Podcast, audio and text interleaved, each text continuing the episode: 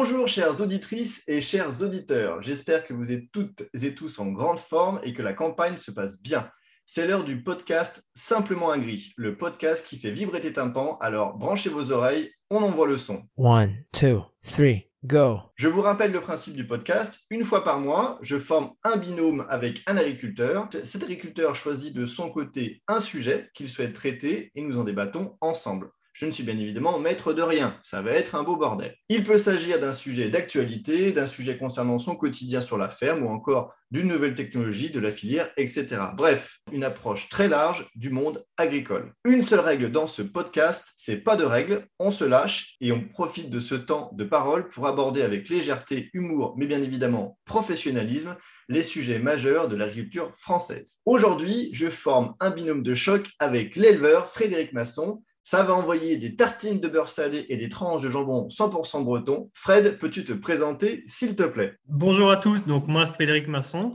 Donc, je suis euh, agriculteur euh, sur la commune de Saint-Gonlet, dans le 35. Donc, je suis en société avec mon frère et je suis éleveur de porc, comme l'a précisé Émilien. Donc, j'ai 250 truies, naisseurs engraisseurs et plus 200 euh, hectares de terre. Merci beaucoup, Fred. Et du coup, Fred, fais-moi la surprise, c'est quoi le sujet de l'épisode numéro 1, Simplement Agri Donc aujourd'hui, on va vous parler de l'irrigation. Ah, oula, vaste sujet. Euh, et du coup, tu sais, moi je suis un peu bonnet de l'agriculture, hein, j'en viens pas, je viens pas de ce milieu-là, donc j'ai besoin de comprendre.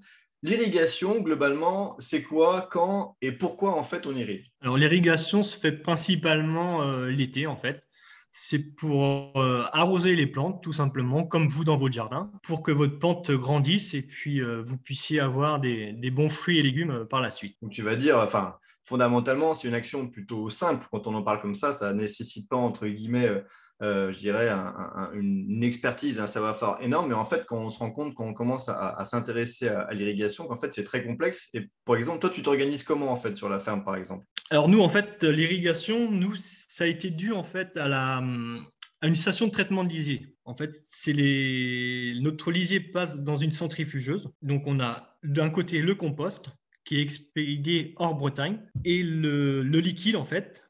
Donc le liquide en fait, il n'y a pratiquement plus rien. Il y a ça doit être 5% d'azote qui reste dans, les, dans, dans l'eau en fait résiduelle. Et donc c'est cette eau en fait qu'on irrigue pour principalement notre maïs grain. Et du coup, euh, imaginons, euh, voilà, tu n'aurais pas aujourd'hui cette technologie à ta disposition pour euh, toi irriguer la ferme. Tu, devrais faire quoi? Est-ce qu'il y aurait des lourds investissements à faire? Comment tu t'organiserais si tu n'avais pas ce, derrière ce plan A qui fonctionne bien et j'imagine qu'il y a une bonne solution de, pour, pour toi sur la ferme? Donc nous, l'irrigation en fait est venue due à, due à la station de traitement de Dizier. Donc c'est pour ça qu'on s'est mis à irriguer. après, on irrigue en moyenne, nous, 15 à 20 hectares par an donc pour le maïs. Mais on ne peut pas irriguer euh, les céréales telles que le blé ou euh, les, les, cultures légumières. D'un point de vue, je dirais purement, voilà, on je suis, suis quelqu'un du grand public. Pourquoi en fait on n'irrigue pas ces cultures? Il y a une raison de, de parce que ça ne rentabilise pas l'eau, ça serait pas utile, ça serait trop compliqué. Que, comment tu l'expliques? Non, alors moi je pense, alors moi j'ai pris le, je me suis installé après mon frangin, c'est mon frangin qui a fait le, bah, tout, ce qui est à la station de traitement lisier. En fait, on est à cinq agriculteurs dessus. Donc moi, j'ai pris ça en cours de route lorsque je me suis installé en 2009. Donc euh, les, je pense que c'est dû à ce que ce soit du, traitement de lisier, en fait. Je pense que c'est pour ça qu'on n'a pas le droit d'irriguer sur des légumes. Tout simplement. D'accord, Mais c'est des choses que certains euh, sur le secteur ou sur la région peuvent faire. Ah oui, oui, nous, euh, nous j'ai des amis qui, qui irriguent, mais c'est.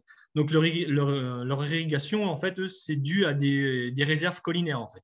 D'accord, ok. Et euh, pour, pour que tu expliques un peu aux auditeurs, c'est quoi une, une, une réserve collinaire pour qu'ils comprennent bien? Alors nous, en fait, en Bretagne, on est sur, le, sur un massif armoricain, donc c'est très vallonné euh, chez nous. Et on a cette chance, en fait, que toutes les eaux euh, qui remplissent nos réserves, nos bassines, parce que nous, chez nous, on dit réserve d'eau, on ne dit pas bassine, mais nos réserves d'eau, en fait, sont remplies grâce à ça. C'est grâce à la pente bah, des parcelles, des champs, et les fossés, en fait, c'est cette eau-là qui remplit nos, nos réserves d'eau. Donc, en Bretagne, on ne pompe pas dans les nappes phréatiques. Déjà, d'une part, on n'a pas spécialement de nappes phréatiques. Nous, c'est beaucoup des eaux de surface, en fait. Et donc, du coup, c'est euh, bien que tu, euh, tu, parles de bassines, puisque Euh, tu sais qu'aujourd'hui, on en parle beaucoup. Bah, il y a, de tout. Tu vois sur Twitter, sur d'autres réseaux. Euh, c'est un, vaste sujet, les bassines, le stockage de l'eau. Euh, ça fait débat, c'est l'actualité. Toi, tu en penses quoi en fait de ça ton, avis professionnel sur les problématiques de stockage? Pourquoi? Comment? C'est quoi ta vision et ton avis là-dessus? Pour moi, en fait, c'est un faux problème. C'est un groupe d'individus qui sont vraiment minimes, qui veulent ils nous disent qu'on qu s'accapare l'eau, en fait, mais euh, lorsqu'on le voit bien de plus en plus, il y a de forts orages et des choses comme ça. Donc l'eau, en fait, au lieu qu'elle retourne directement à la mer, parce que c'est ce qui se passe, il hein, ne faut pas se leurrer, hein, on voit bien lorsqu'il y a des forts orages, des fortes précipitations, lorsque vous prenez la vue satellite euh, sur la mer, que ce soit n'importe où, hein, on voit bien euh, aux embouchures que l'eau de la mer devient marron. Donc en fin de compte, cette eau-là est perdue et gaspillée. Mmh. Donc je pars du principe, autant la récupérer pour les réserves et, irriguer au bon moment l'été euh, quand la plante a plus besoin de cette eau-là. Oui, c'est vrai que ça paraît euh, assez, je dirais, pas dire simpliste, mais un peu logique.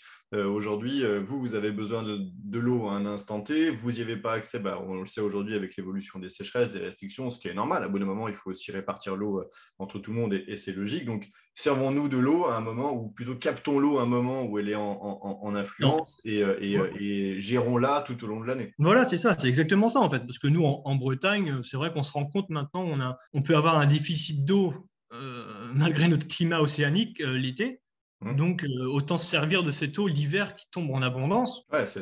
ça. paraît entre guillemets simple et logique quand tu le dis, mais c'est vrai que après, quand on, encore une fois, quand on écoute entre guillemets le grand public qui n'est pas forcément encore expert, je l'ai dit un peu en intro, euh, on a l'impression que irriguer c'est simple, c'est basique, mais non, en fait, c'est une science. Il y a beaucoup de valorisation de, de, de, de, technologie par contre derrière pour comprendre comment ça circule, etc. Et les gens souvent disent oui, mais regardez, euh, les agriculteurs entre guillemets, ils bloquent de l'eau entre guillemets, il la stocke et cette eau-là, en plus, euh, il y a de la perte dans les bassines. Euh, c'est une erreur et vous n'arrivez pas, en, faisant ça, on viendrait, entre guillemets, perturber euh, le cycle naturel, la, le rééquilibrage au niveau des sols, etc. Toi, tu t'en penses quoi de ça aujourd'hui? Pour moi, c'est vraiment un, c'est un faux débat, en fait. Mais bon, après, je... est-ce que je suis crédible en disant ça, étant agriculteur et voilà c'est pas dit. Il faudrait avoir une autre personne en face de nous qui, qui nous prouve le contraire. Enfin, ouais, quand tu dis que c'est un site, tu es crédible de le dire pour une simple et bonne raison, c'est que tous les jours, toi, quand tu vas bosser, tu vois l'impact du manque d'eau, de l'excès d'eau, ça. Donc, tu, te rends bien compte quand même de, euh, du niveau d'emmerdement que tu peux avoir si tu n'as pas accès à l'eau, si tu peux pas produire. Et en termes d'impact de rendement, toi, j'imagine qu'au niveau de la ferme, sur le maïs, par exemple, qui est une. Alors, souvent, on dit oui, le maïs, c'est très consommateur en eau. Déjà, ça, c'est faux. C'est juste que c'est une plante qui rentabilise très bien l'eau, qui en a besoin, comme toute culture, mais ce n'est pas celle qui en a le plus besoin. C'est. Il faut, il faut savoir quand même que le blé consomme plus d'eau, en fait, que le maïs. Tout à fait, ou le soja. Bon, c'est pas une grosse culture chez nous en France, mais ça fait partie des, grosses consommatrices d'eau. Donc l'argument sur le maïs, pour moi, est un, est un, argument qui est, qui est bête, en fait, qui est un peu court-termiste. Quoi. On a... Parce qu'ils ont vu une fois qu'entre guillemets, le maïs était produit au Mexique, donc forcément, c'est une plante tropicale, ce qui est faux en plus, c'est pas une plante tropicale, c'est une plante de zone, de zone tempérée.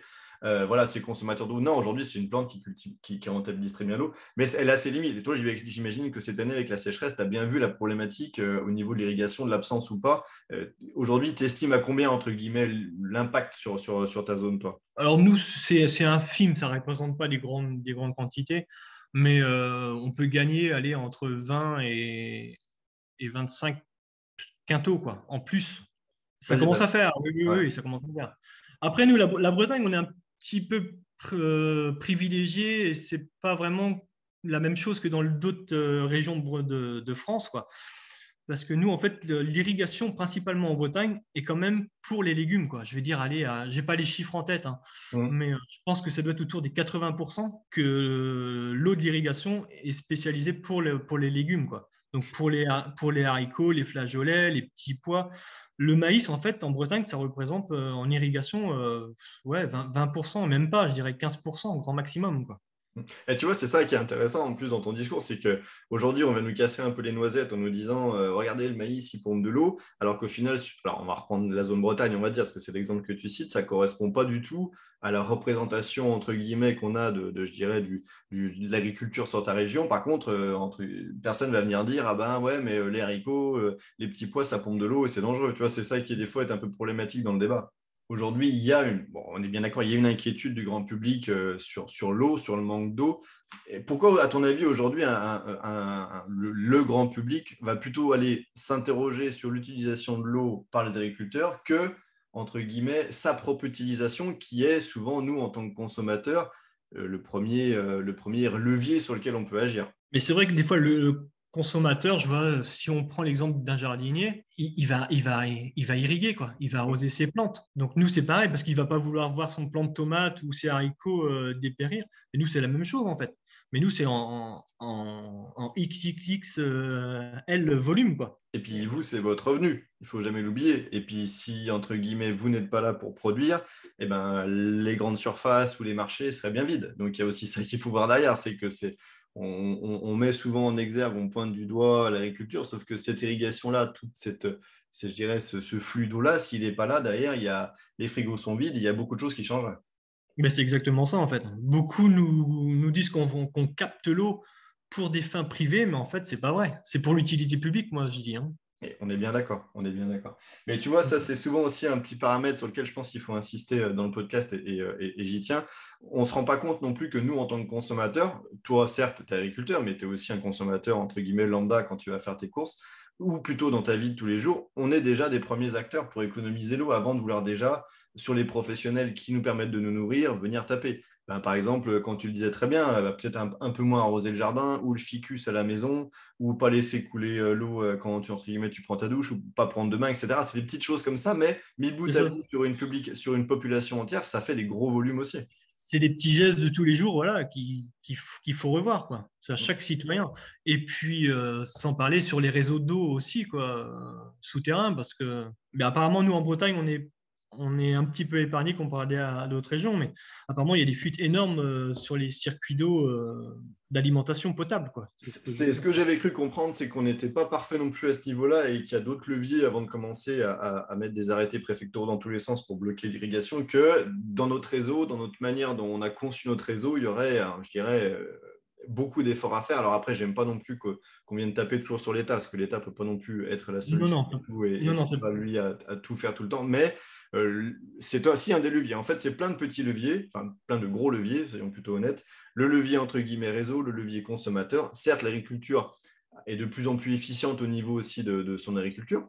Euh, alors malheureusement en France on n'en a pas, mais il y a aujourd'hui des OGM euh, qui sont développés et qui permettent d'avoir une meilleure efficience de l'eau. Donc ça c'est des trucs qui sont importants aussi. Peut-être qu'un jour on aura droit à ce genre de technologie en France, mais c'est plein de petits éléments. Euh, est-ce que tu as un dernier mot Fred sur, sur l'irrigation que tu voudrais faire passer à nos auditeurs avant qu'on clôture? Tout nouveau projet, il ne faut pas avoir peur de, de la création de, de nouvelles retenues d'eau de, ou des bassines. Après, je vois, quand vous voyez par exemple certains exemples, en fait, des, quand ils font des grandes retenues d'eau, en fait, ça peut faire même des bassins, des bases nautiques, en fait. Des bases nautiques ou des, points de diversité euh, biologique aussi. Voilà, et puis pour, et pour la biodiversité aussi, quoi. Tu as bien résumé aussi, c'est top. Euh, du coup, Fred, je te propose qu'on clôture là sur ce, sur ce, sur ce sujet l'irrigation. Chères auditrices et chers auditeurs, c'est ainsi que se termine le premier épisode du podcast Simplement Agri. C'était Frédéric Masson, agriculteur éleveur, le roi des cochons porteur de la com positive, et Émilien de Simple. On vous dit à très bientôt pour de nouvelles aventures.